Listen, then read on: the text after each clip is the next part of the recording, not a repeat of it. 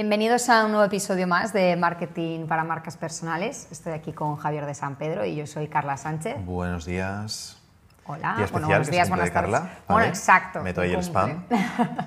exacto, no vais a poder felicitarme porque ya será tarde, pero bueno, para que veáis el contexto del día. Sí, y hoy veníamos a hablar de trabajar con influencers si eres una marca personal. Y yo creo que lo primero, Javier, antes que nada, de empezar a, a ver todo lo positivo que vemos de esta dinámica un poco de trabajo, es replantearse un poco el concepto de influencer, ¿no? que a veces lo tenemos muy asociado a, a celebrities o a estrellas o cosas así como demasiado grandes y pueden haber muchos más influencers de los que pensamos, ¿no? Sí, exacto. A ver, la palabra influencer es que como se usó mal en unos inicios, Mira, ahora la no gente les gusta tiene ni como a esa mala imagen. Exactamente. Y es como, vale, no, influencer tiene que ser pues Kim Kardashian, Cristiano Ronaldo, eh, yo qué sé, las de moda o demás Mm. que todo el mundo conoce, Dulceida y tal. E influencer es cualquier cuenta de Instagram que tenga cierta influencia sobre un público, ya sea más grande, ya sea más pequeño. Y también es algo que pensamos que es como, no es que marketing de influencers solo pueden colaborar con influencers marcas de moda. Ahora llevan pensando un poco más y dicen, no, hay otras empresas que aunque no sean de moda también colaboran con influencers y si somos marcas personales podemos colaborar perfectamente con influencers. Es más, siendo marcas personales nosotros más típico de influencer, podemos colaborar con cuentas de empresas o con cuentas que no sean de personas porque siguen siendo influencers para nosotros. Entonces, a lo mejor es un poco cacao, pero es la idea de quitarnos de la cabeza, oye, no solo se puede colaborar con eh, Dulceida, influencers de moda que salgan en fotos super cookies, se puede colaborar con otro tipo de gente que tiene negocios completamente normales y que no tienen miles y cientos de miles de seguidores, sino cientos o pocos miles o diez mil seguidores y sale una colaboración súper estupenda. Y a raíz de sí. eso, sí que es cierto que también tenemos la imagen de, de que siempre tenemos que colaborar como con alguien afín. Y quiero que cuentes un poquito eso, el hecho de que no, tiene, no tenemos que colaborar con nuestro clon. Exacto, sí, es que justo por lo que decías de cuando le damos un pelín de vuelta de, tuerca al concepto de influencer y lo enfocamos más hacia una persona completamente normal, como puede ser tú, como puedo ser yo, como puede ser cualquier persona que escuche esto, que simplemente tenga un número considerable de seguidores, vale, igual alguien con 100 seguidores no nos sirve, pero es que a partir de 1000 ya nos empieza a servir y que tenga como cierta experiencia en el nicho, que sea mínimamente reconocido en el nicho al que se dirige, ahí el concepto de influencer se amplía muchísimo y no nos centramos solo en, no, pues yo soy una tienda de ropa, voy a buscar otras tiendas de ropa, o yo soy María Pombo, voy a buscar a un clon de María Pombo para colaborar y así como que hacemos fuerza, o soy Cristiano Ronaldo, voy a buscar a... No hay que pensar tan, tan pequeño, ¿no? O tan limitado, sino que podemos ampliarlo muchísimo más y en vez de buscar a gente que sea exactamente igual que nosotros para robarles, entre comillas, la audiencia, ¿no? que es un poco lo que se cree que es el único objetivo cuando se trabaja en marketing de influencers, de no, voy a conseguir todos sus seguidores. Podemos buscar a gente con la que nos complementemos, como si fuéramos diferentes piecitas o diferentes servicios que pueden trabajar juntos y que la gente puede consumir tanto uno como otro o puede tener una pieza y puede tener la otra y poco a poco ir generando sinergias que realmente sean interesantes y que nos a ver, sí que vamos a acabar consiguiendo gente, pero que no sea el único objetivo, que no solo sea, no, quiero crecer, quiero más seguidores.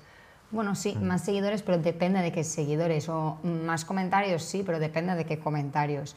Entonces, lo bueno de trabajar con influencers como marca personal Perdona que te corte aquí, Carla, pero que sí que tenemos siempre el enfoque de eh, seguidores, seguidores, seguidores. Y lo mismo, se puede hacer una colaboración únicamente por el hecho de tener contenido positivo. Imagínate, no sé si va a quedar feo esto, pero por ejemplo, tú no tienes una audiencia gigante y ni siquiera promocionas en plan como la empresa desde tu cuenta porque tampoco es un público adecuado, pero estamos haciendo un podcast, está saliendo un contenido súper estupendo que después a la audiencia le encanta y no hace, es decir, y no tienes por qué ser una influencer de cientos de miles de seguidores para hacer un podcast y decir, oye, es que nos está saliendo un contenido genial y estamos haciendo una colaboración estupenda y aunque no se consigan seguidores, se están consiguiendo otras cosas como autoridad, reputación, buen contenido para nuestra audiencia, eh, un montón de, de historias que no va ligado únicamente a los seguidores.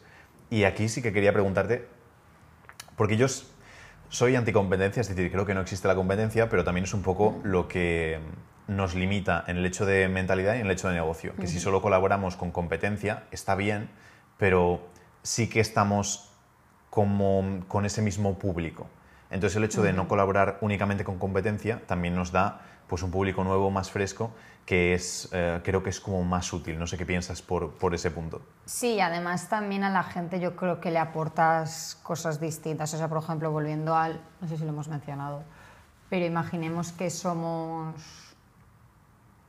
por ejemplo, nosotros desde la agencia podríamos hacer perfectamente colaboraciones con otras agencias que se dedicaran a cosas muy similares a lo nuestro, hablar de Instagram, hablar de redes sociales, hablar de conseguir clientes online y demás, pero sería estar todo el rato hablando de lo mismo, nuestro contenido ya es muy de ese estilo y sería ofrecer distintos enfoques pero sin pivotar, ¿no? Todo el rato como dándole vueltas a la misma idea. En cambio, también, y además que estaría un poco el tema ese de la competencia, que aunque no exista competencia como tal o que no los consideremos rivales, al final sí que es estar todo el rato hablando de lo mismo y tratando a los mismos clientes que podrían servir como para unos como para otros.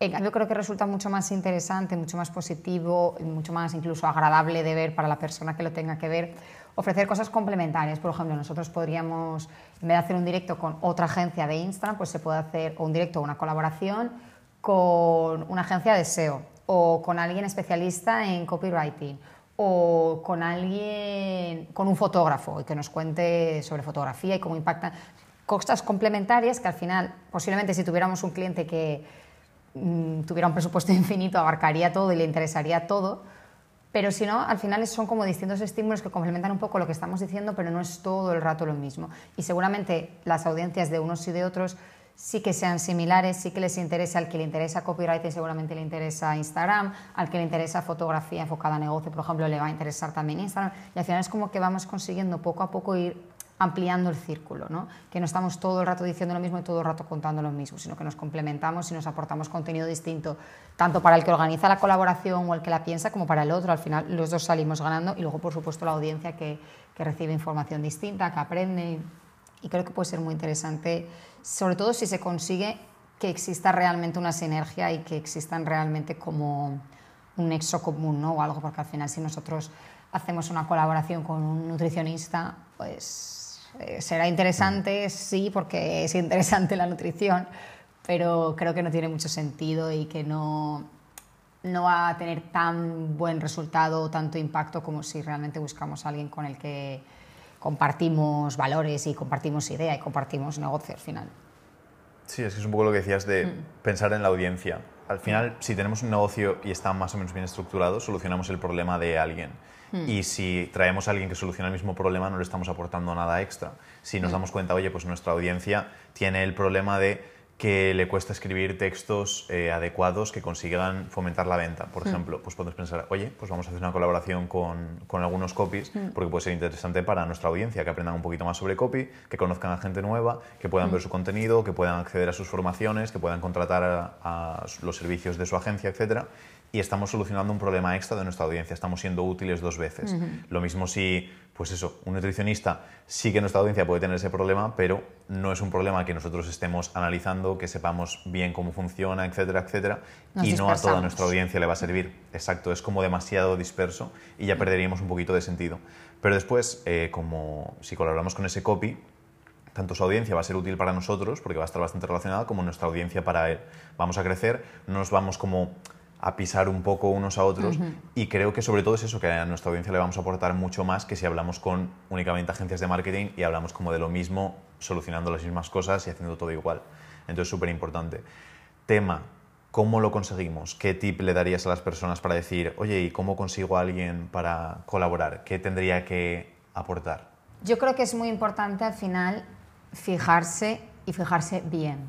Quiero decir, por ejemplo, Evidentemente, con el caso de la nutrición que hemos comentado, sabemos que, que no, que no cuadra, que no al final no se está generando esa fuerza que debería tener la colaboración. Pero luego sí que hay gente que, aun siendo afín a nosotros, por ejemplo, el copy que mencionamos, es posible que te plantees, oye, pero ¿tiene sentido esta colaboración? ¿Realmente el público es el que busco? Imagínate que te estás dirigiendo a un público de unos 35 años, mujer y qué sé yo, y que esté en España.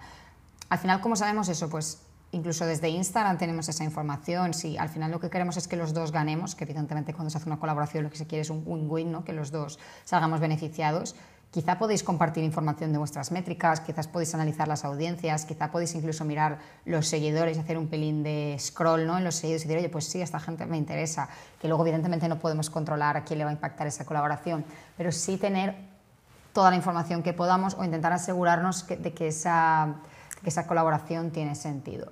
Y Javier, una frase para concluir todo este tema de por qué es beneficioso trabajar con influencers si tenemos un negocio, si somos profesionales, ¿qué podemos sacar? Vale, quiero que terminaré diciendo que pensemos en nuestra audiencia, en qué otros problemas tienen que nosotros no podemos o no sabemos o no tenemos los recursos o no nos interesa solucionar.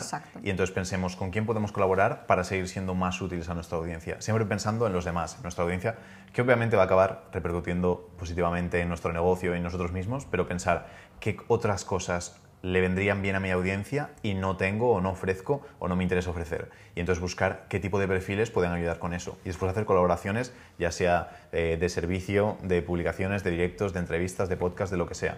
Pensar que sea útil y bueno para ambas personas y puede ser, uno, no solo muy beneficioso para nuestro negocio, sino bastante entretenido y gusta colaborar, entonces que no se lo piensen, que busquen esta semana alguien con quien colaborar, con quien hacer un directo, con quien compartir algo porque notarán un cambio bueno y sobre todo disfrutarán mucho de, ese tipo de acción. es entretenido y salen cosas chulas, que al final es lo importante. Nos vemos en el próximo. Nos vemos en el próximo. Un abrazo. Hasta luego.